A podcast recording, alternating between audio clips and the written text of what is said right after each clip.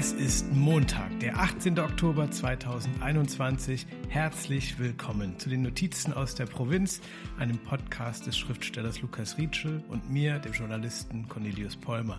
Wir schauen jede Woche, was im Schatten großer Schlagzeilen in der deutschen und weltweiten Provinz so los ist. Und, lieber Lukas, ich bin ja froh, dass du wieder an deinem Platz und mir gegenüber Ja, sitzt. Du warst, ja. Du warst auf einer großen Tour, diesmal solo die Woche aber noch, ne? Dieses Mal solo noch nicht, noch nicht zusammen. Das ist ja, das steht ja noch bevor, unsere, unsere große Ja, gemeinsame Tournee, genau. Ähm, ja, also das, das nennt sich Literaturforum. Das ist eigentlich eine total tolle Sache, weil sächsische Autoren, Autorinnen in sächsische Bibliotheken Ja. kommen. Und zwar halt in Bibliotheken, die sonst jetzt nicht das Budget haben für Lesungen oder Veranstaltungen. Ne? Und dann war ich halt Ja. in Reichenbach, Oberlausitz und in äh, wo war ich in Radeberg, ich war in Oschatz, also wirklich so ganz kleine, aber immer tolle Häuser. Und wir hatten das Thema schon mal, Bibliotheken, da ging es hier um das Thema Saatgut und Samenbanken. Und ähm, das, das ist so toll, weil ich habe denen das erzählt, so dass da dachte ich, okay, das ist so ein kleiner Smalltalk, den bringe ich mal mit. Und dann sagten die mir auch, in, verbindet, ja. und dann sagten die in Oschatz auch zu mir, ja, das haben wir auch, das machen wir auch hier bei uns. Und da ich so, ist ja super, Also die, ja. die, die, die lagern auch Samen ein, oder? Ja, genau, und machen halt so Tauschaktionen. Ähm, und auch in Dresden, die machen das auch in der Stadtbibliothek. Also die, die ge- vergeben Samen, die, die meinte auch die Mitarbeiterin, das war innerhalb von, von, ich glaube, drei Tagen war das komplette Saatgut weg. Ähm, und die Bedingung ist so ein bisschen, dass man, oder der Wunsch, dass man aus diesen Samen dann natürlich wieder Saatgut erstellt und das dann wieder zurückbringt Ja, und ja. so das vermehrt. Und wir hatten das kann Thema mir schon mal. und richtig vorstellen, dass da die, die klassischen Beutelsachsen wieder Ja, kamen. klar. Und äh, wenn es sowas gibt, so kleine Tütchen, das nehmen wir mal mit. Da gucken wir mal, äh, was, was da zu holen ist. Ich hatte da äh, auch mal mitgemacht bei dieser Reihe, die wirklich ganz, ganz toll ist. Und, Ja, du warst, äh, ich ich, weiß nicht, du musst nicht drüber so, ne? sprechen. Ja. Ja, unter anderem, du musst nicht drüber sprechen, wie gut, wie wahrscheinlich sehr gut deine Veranstaltungen besucht waren. Nein. Meine waren es nur teilweise. Ich hatte einen Abend, den ich in besonders herzlicher Erinnerung behalten werde, in Freital. Mhm. Da waren, weiß nicht, so fünf, sechs Leute oder so da. Es war ein Freitagabend, Mhm. furchtbare Zeit auch, um in die Bibliothek zu gehen. Äh, und ähm, dann kam da so eine Frau von der Bibliothek, die war total nett und die hat äh, die, die Bürde auf sich genommen, mich dort vorzustellen. Und sie hatte sich so einen kleinen Text äh, vorgenommen und den las sie dann vor und der handelte auch von diesem Literaturforum. Und dann sagte sie, ja, diese Reihe wird mit teilweise aus öffentlichen Mitteln finanziert, um sächsische Autoren. Und dann zuckte sie total süß mit den Schultern einer größeren Öffentlichkeit bekannt zu machen und saßen halt, die, die, die größere Öffentlichkeit saß in Gestalt von fünf Personen dort, dort im Raum. Aber ich hatte vorher mit einem Freund telefoniert und der hat mir ein sehr, sehr gutes altes Falco-Zitat mit auf Mhm. den Weg gegeben, nämlich man darf nicht die wenigen, die kommen, bestrafen für die vielen, die weggeblieben sind. das und das stark. darf man da auch schon mal vielleicht für unsere gemeinsame Tour, auf die wir nochmal hinweisen wollen an der Stelle im November, das sollte man beherzigen. Ich, ich finde es auch interessant, du warst in Freital oder Freiberg? Freital. Freital, weil ich, ich habe an in Dresden habe ich äh, Dimitri äh, Kapitelmann getroffen. Super Typ. den, genau, den du ja glaube ich auch ganz gut kennst, auch Leipziger, äh, in, in, in Leipzig lebender Autor. Und der meinte auch, der war glaube ich in Freital und dann war so die Moderation, na ja, nu und hier ist er nun und hat seine Themen mitgebracht. ja, das ist, das erinnert wieder an den Klassiker Axel Schulz, äh, seines Zeichens früher Profiboxer, später Fackelmann, Werbeikone, der beim RTL Promi-Boxen mal als Ringreporter gearbeitet hat. Ja, und da hat man stark. gesehen, dass es eine journalistische Ausbildung vielleicht nicht das Allerschlechteste ist, wenn man so einen Job übernehmen will, weil Axel Schulz ging dann an den, an den Ring und fragte die Kombattanten wirklich, er ging hin, hielt das Mikrofon hin und seine erste und einzige in Anführungszeichen Frage war, sag mal deine Sachen. Das hat mir besonders gut gefallen. ja. stark, stark. Lukas, Nichts anderes bring- machen wir hast ja du hier, ne? Ja, hast du uns denn heute auch Themen, deine Themen mitgebracht? Und wenn ja, welche sind es? Ich habe Sachen mitgebracht. Wir haben ja ähm, in, in der Vergangenheit oftmals, oder das ist ja so der Ansatz auch dieses Podcasts, wir, wir blicken einerseits in die Provinz, die vermeintliche Provinz und gucken, was gibt es dort eigentlich an Themen, die man vielleicht jetzt nicht so auf dem Schirm hat. Und dann gibt es ja aber, und das ist das Tolle an unserem Podcast-Format, dass wir den Begriff der Provinz auch nochmal ein bisschen anders deuten wollen. Also so sozusagen das Randständige definieren. betrachten. Ja. Ja, genau. Ja. Und deswegen dachte ich, sprechen wir heute, ist vielleicht ein kleiner Downer, aber eigentlich ganz interessant über das Thema Obdachlosigkeit. Denn was ist denn randständiger in unserer Gesellschaft als wohnungslos zu sein, obdachlos mhm. zu sein. Mhm. Ähm, und ich habe halt etwas mitgebracht, und zwar, ich weiß nicht, ob du von, davon mal gehört hast, es gibt so Konzepte, wie kann man gegen Obdachlosigkeit vorgehen, was kann man ja. da machen, und es gibt ein Konzept, das nennt sich Housing First. Sagt dir das irgendwas?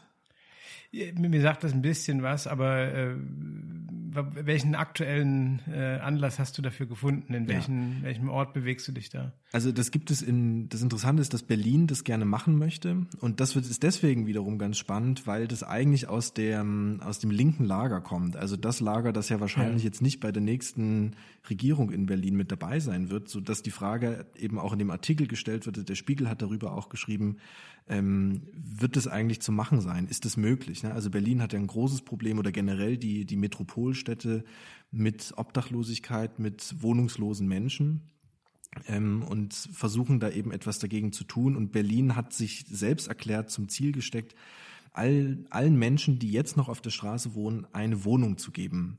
Und das nennt sich. Das muss man vielleicht, an, äh, Verzeihung an der Stelle nochmal, wer das nicht kennt, dazu sagen, als dieses Housing First äh, mhm äh, glaube ich, in den USA, wo das Problem genau, noch, in den 90er äh, Jahren epidemischer ist, auf, ja. zuerst ausprobiert. Und da geht es halt darum, äh, obdachlose Menschen nicht in Notunterkünften oder in so, so Zeltstädten oder so mhm. Äh, zu parken, sondern äh, ihnen an dem Beginn des Weges aus der Obdachlosigkeit eine vernünftige Unterkunft zur Verfügung zu stellen. Ja, und es ist, es ist ein, ein ganz anderer Ansatz, weil oftmals geht man bei, bei Obdachlosen, guckt man, ähm, die haben, die haben kein Haus, weil sie keinen Job haben. So und dann und kriegen keinen oft, Job, weil sie kein Haus haben. Genau und da ist man eben oft den den Weg gegangen, dachte, okay, dann müssen wir den erstmal einen Job besorgen und dann kriegen ja, die auch ja. eine Wohnung. Aber mitunter ist die Reihenfolge eben eine andere und die sagen auch, also ja, gebt den Leuten erstmal eine Unterkunft, gebt ihnen wieder irgendwie ein Haus, ein Gefühl für, für auch eine, eine, Eigenverantwortung, Selbstermächtigung und mhm, dann mhm. begleitet durch Sozialarbeit wieder in den Job reinzukommen. Ne? Und das ist eben umgekehrt zu vielen Ansätzen, die es vorher mal gab oder mitunter auch noch gibt. Be bevor wir über diese Konzepte weitersprechen, ist dir, hast du so ein, ich möchte das von mir selbst erzählen, aber dich zuerst fragen, hast du so Erlebnisse im Leben gehabt, wo dir das Problem von Obdachlosigkeit so richtig bewusst geworden ist? Ja, also ich. Weil, ähm, weil ich, also auch, Frage hat auch den Hintergrund, dass ja Städte sich teilweise irre viel Mühe geben, sie zu verstecken. Ne? Ja, Gar nicht ja. so sehr sie zu beseitigen, sondern sie zu verstecken. Das ist in Görlitz auch so. Also ich bin, bin hierher gekommen und habe dann ähm, in, in der Straße gewohnt und auf dem Weg zur Uni damals noch ähm, bin ich an der Stadtmission vorbeigekommen. Ähm, die ist ja, von der von der Diakonie und der Caritas wird es äh, getragen. Und die kümmern sich eben, die haben so eine, ähm, die haben eine Kleiderkammer, dort gibt es jeden Tag Essen und so weiter. Und ich hab, bin da irgendwann hin, ja. weil ich erfahren habe, dass die auch so ein mobiles Team haben, das also an, an so Plätze fährt und habe dann einfach mal gefragt, mhm. Wie sieht denn das aus, kann ich da mitmachen? Und mache das seitdem. Also das ist jetzt nichts, was ich immer so groß in den Vordergrund stelle, weil das auch nicht, yeah, womit ich yeah. mich irgendwie profilieren möchte, aber ich glaube, ich mache das jetzt seit 2016 gute fünf Jahre, glaube ich, jetzt mittlerweile schon, mhm. dass ich dass ich mit denen also durch die Stadt fahre und ich wusste das vorhin. Ich dachte auch, ey Görlitz, wie, wieso sollen die ein Obdachlosenproblem haben, ne? Und aber das habe ich mir nämlich in, in, in Vorbereitung äh, der heutigen Ausgabe nochmal angeschaut. Also mhm. ich, ich fand's, äh, du hast das vorgeschlagen, die Woche das Thema, und ich fand es insofern äh, auch gleich gut, weil ich just diese Woche ein Buch gelesen habe von einem ungarischen Autor. Ich kann, der ist weltbekannt. Ich muss mich jetzt für meine Aussprache gleich vorweg entschuldigen. Der heißt Laszlo äh, Grasna Horkai, mhm. Hm, Fragezeichen. Und er hat einen, wirklich ein global erfolgreicher Autor, ein Ungar, der äh, jetzt ein neues Buch geschrieben hat, das mhm. heißt Herrscht 07769 und spielt in der thüringischen Provinz, was an sich schon irgendwie mal kurios ist. Äh, ähm, dieses Buch ist 400 Seiten lang und besteht aus einem einzigen sehr langen Satz mhm. und ähm, ist ein ganz verstörendes, aber auch ganz interessantes Buch in dem und das hat mich wirklich irritiert, auch hin und wieder Obdachlose in der Provinz mhm. auftauchen, in so ganz kleinen Städten in Thüringen. Und da habe ich mich auch so, äh, also bei mir ist nämlich Obdachlosigkeit äh, ähm, vor allem das erste Mal so richtig mich umhauend begegnet, als ich äh, ein paar Monate in Los Angeles gelebt habe. Und ja, ich habe dort klar, äh, Downtown ja. bei, einer, bei einer Zeitung gearbeitet. Und war dann mittags so, ich, am ersten oder zweiten Tag war ich in so einem Food Court, der mir mhm. empfohlen worden war und habe dann irgendwie so ein bisschen äh, was gegessen und ähm, es war alles so so Großstadt viel los, aber äh, alles irgendwie so schon auch auch auch nett und sauber einigermaßen mhm. so und dann habe ich gedacht, ich, ich gehe noch ein paar Meter spazieren und eine einzige Parallelstraße weiter waren auf einmal also wirklich Massen an obdachlosen Menschen ja. auf der Straße. Ja. Es war wie also, weiß nicht, ein Filmset für, für einen irgendwie traurigen Film, der dort gedreht wird. Und das war wirklich ein, ein Bild, was ich nie wieder aus dem Kopf bekommen mhm. werde. Und es ist jetzt noch so, das hat mich das mir neulich nochmal angeguckt, durch Corona natürlich nochmal stimmer geworden, dass ja. allein im Bezirk Los Angeles ähm, 66.000 Menschen Wahnsinn. obdachlos sind. Das sind 12 Prozent mehr als im Vorjahr. Ja. Und die schlafen halt in Zelten, auf Bürgersteigen, ja. im Stadtzentrum eben auch. Und letzte Statistik noch, bevor äh, ähm, wir von der Analyse so ein bisschen noch mhm. den Blick wieder weiten, äh, was ich mir auch nochmal angeguckt habe, ist, weil mich diese Zahl so schockiert hat, wie das in Deutschland ist. Und in Deutschland, laut einer Schätzung von 2018 der Bundesarbeitsgemeinschaft Wohnungslosenhilfe, sind 680.000 Menschen in Deutschland mhm. äh, ohne Job. Und das sind noch mal deutlich mehr, das hatte ich nämlich noch in Erinnerung, als vor so knapp zehn Jahren. Das waren es, weiß nicht, glaube ich, so 250.000 in mhm. Deutschland, also hat extrem zugenommen. Und äh, ähm, in ganz Ostdeutschland waren damals, das fand ich auch interessant, als es noch 245, 250.000 waren, äh, ähm, 30.000 Menschen obdachlos, äh, im Verhältnis viel weniger zur Einwohnerzahl als im Westen. Ja, und äh, Hauptgrund laut dieser Arbeitsgemeinschaft ist äh, hoher Wohnungsleerstand äh, im ah, Osten. Okay. Und das führt uns ja wieder dann zu dem Punkt, dass jetzt, wo die Städte sich verdichten und Obdachlosigkeit, glaube ich, eher ja. ein urbanes als ein Phänomen des ländlichen Raums ist, sich da wahrscheinlich auch ganz neue Nöte äh, ergeben. Ne? Das auch, aber trotzdem ändert sich eben nichts an, an dieser Spirale, die da eintritt. Ne? Also das ähm, ja, auch im Spiegel beschrieben und es deckt sich auch viel mit dem, was ich dann so erlebe, wenn, wenn wir unterwegs sind auf Tour, ist immer mittwochs verteilen wir sozusagen Suppe und die Suppe ist dann eigentlich immer nur ein Vorwand, um, um ins Gespräch zu kommen und zu erfahren, ja, wo ja. drückt der Schuh, was ist los. Ne? Und es sind überwiegend Männer, ähm, mhm, mhm. und die, die oft in so einer Altersmäßig irgendwie gestreut, oder? Na, also ja, total. Also das ist eigentlich das alles dabei. Das Interessante in Görlitz ist noch, dass es viele Polen auch sind, die die wissen, dass hier mitunter auch so eine Grundversorgung nochmal anders ah, läuft oder auch leichter ja. zu erhalten ist. Also es gibt auch hier in Görlitz ja. gibt es eine Wohnungslosenunterkunft, auch völlig am Rand der Stadt. Also es ist also das, man man sieht das Problem nicht und es ist auch für die Menschen, die dort wohnen, ja total blöd, weil die immer sehr umständlich in die Stadt müssen, wo wiederum dann die ja. anderen Versorgungsangebote sind. Das ist, ist ja, leider krass, überhaupt ja. nicht gut gedacht. Und da sind Menschen dabei, die sind Anfang 20, die sind schwer Crystal Meth abhängig. Und dann mm, gibt es so mm. diese 40, 50, 60-jährigen Männer, die eine, eine, eine Ehe äh, die ist in die Brüche gegangen oder eine Partnerschaft und die sind, haben sich nie so richtig erholen können. Das, die sind dann in so eine Alkoholabhängigkeit gerutscht. Alkohol spielt generell eine riesige Rolle.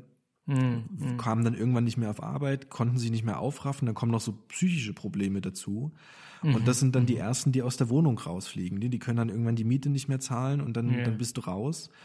Und das ist eben das Problem auch, wer will dann Obdachlose wieder aufnehmen? Also wem, wer kriegt, wem, äh, andersrum, ähm, wer soll einem Obdachlosen eine Wohnung geben? Und das sind natürlich ja, nicht private ja. Vermieter. Und da kann, das ist ja auch der Ansatz bei diesem Housing First, das muss dann die Stadt sein, das muss die Kommune sein. Und wenn wir jetzt an Berlin denken zum Beispiel, die ohnehin Probleme haben mit dem kommunalen Wohnungsbestand, sich dann noch vorzustellen, jetzt etwas vorzuhalten oder noch zu bauen für ja, die allerunterste Ebene, ähm, der sozialen Stufe. Also das ist natürlich, da gibt es auch. Ver verstehe ich, wobei mhm. das Argument ich immer, wenn es gemacht wird, gefährlich finde, weil dann finden sie natürlich immer Argumente, warum man was nicht tun kann, ob das jetzt Sozialwohnungsbau ist oder eben noch eine, eine, eine Kategorie drunter. Ähm, ne? Nee, nee, was, also, was ich meine ist, also es gibt schon wenig Sozialwohnungen und wenn, wenn jetzt ja, dann noch eine Stadt ja. kommt und sagt, ah, jetzt müssen wir aber die auch noch vorhalten für, ja, für Also ich, ich sage auch nicht, dass es dein Argument ist. Äh, ähm, ich sage nur, dass mir das gerade Sorge macht mit Blick auf Jahre, in denen denen Kassen nicht mehr so gefüllt sein werden mhm. und, und äh, alle auf Pflichtaufgaben noch zunehmen, mhm. ähm, ist natürlich eine Gruppe wie obdachlose Menschen, die, die zwar so eine winterlich weihnachtliche Charity Lobby haben, ja, ja, ja, wo dann alle Influencer mal kurz die Nummer vom Kältebus irgendwie posten, so was ja auch auch ist es wichtig gut so oder so, ähm, na klar, na klar. Ist total will ich gar nicht ins Lächerliche ziehen, aber mhm. äh, ich glaube, wenn es so um harte politische Arbeit geht, weiß ich nicht, ob da obdachlose Menschen so eine so eine ja, nicht, haben. Aber das, das ist ja ohnehin ähm, das, das Grundproblem auch in, in, in der Politik, dass die, die häufig davon betroffen sind, gerade so die unteren sozialen Schichten selten eine politische Lobby haben und selten leider auch wählen gehen. Das kommt ja auch noch dazu. Die haben alle eine ganz wie, klare politische Meinung, aber die gehen alle nicht mehr wählen, wenn ich das so richtig eingeschätzt habe, jetzt auch vor der Wahl bei den Gesprächen da.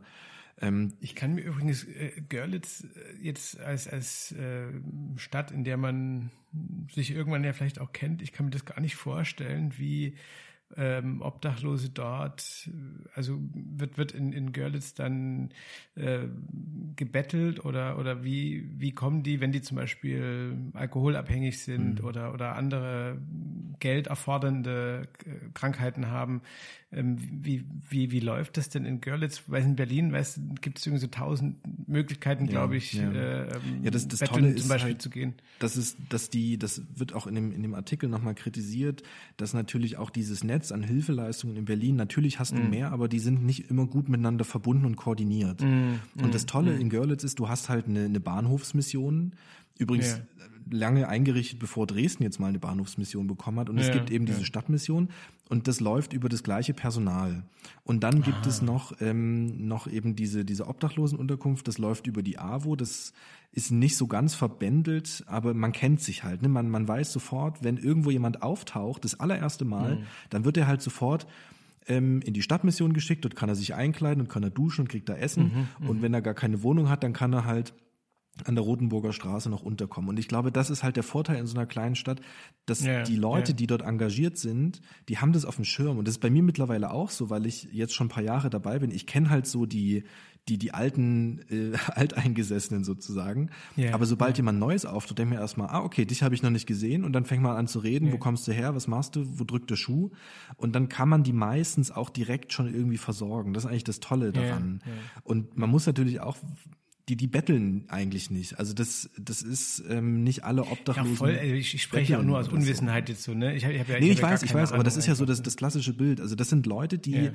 ähm, die haben einfach oftmals keine Wohnung oder wohnen in, wohnen in leeren Gebäuden. Wir hatten leider auch das Problem hier in Görlitz, dass das glaube eine oder zwei sind dabei umgekommen, als die in so einem verlassenen Haus gelebt haben, haben sich dort ein Feuer unterm Dachstuhl gemacht. Der ist, hat ja. Feuer gefangen und sind dabei jämmerlich leider zu Tode gekommen. Ja. Ähm, das heißt, die, die haben mitunter eine Art Dach über dem Kopf oder leben in irgendwelchen Gartenlauben und kommen dann eben zu diesen Hilfsangeboten. Und ich glaube, mhm, das, mhm. das funktioniert in, in diesem Ökosystem noch verhältnismäßig okay. Ähm, ja. Das ist aber wieder nur die, die kleinstädtische oder mittelstädtische Perspektive, die ich hier habe. Also, und auch nur einmal die Woche. Ne? Also ich bin ja nicht die, rund um die Uhr dabei. Ja, ja. Aber es ist schon, also äh, es regt mich irgendwie so mehr auf äh, von der politischen Perspektive als andere mhm. Probleme, weil es so ähm, diese, diese, diese Spirale irgendwie so erbarmungslos sein kann. Ne? Ja, und halt in den USA und, natürlich noch mal viel krasser, ne? Da bist du komplett auf dich ja. gestellt. Ja. Da haben wir immer noch ein Sicherheitsnetz. Ich finde, ich, eine Sache wollte ich noch reinbringen ins Gespräch.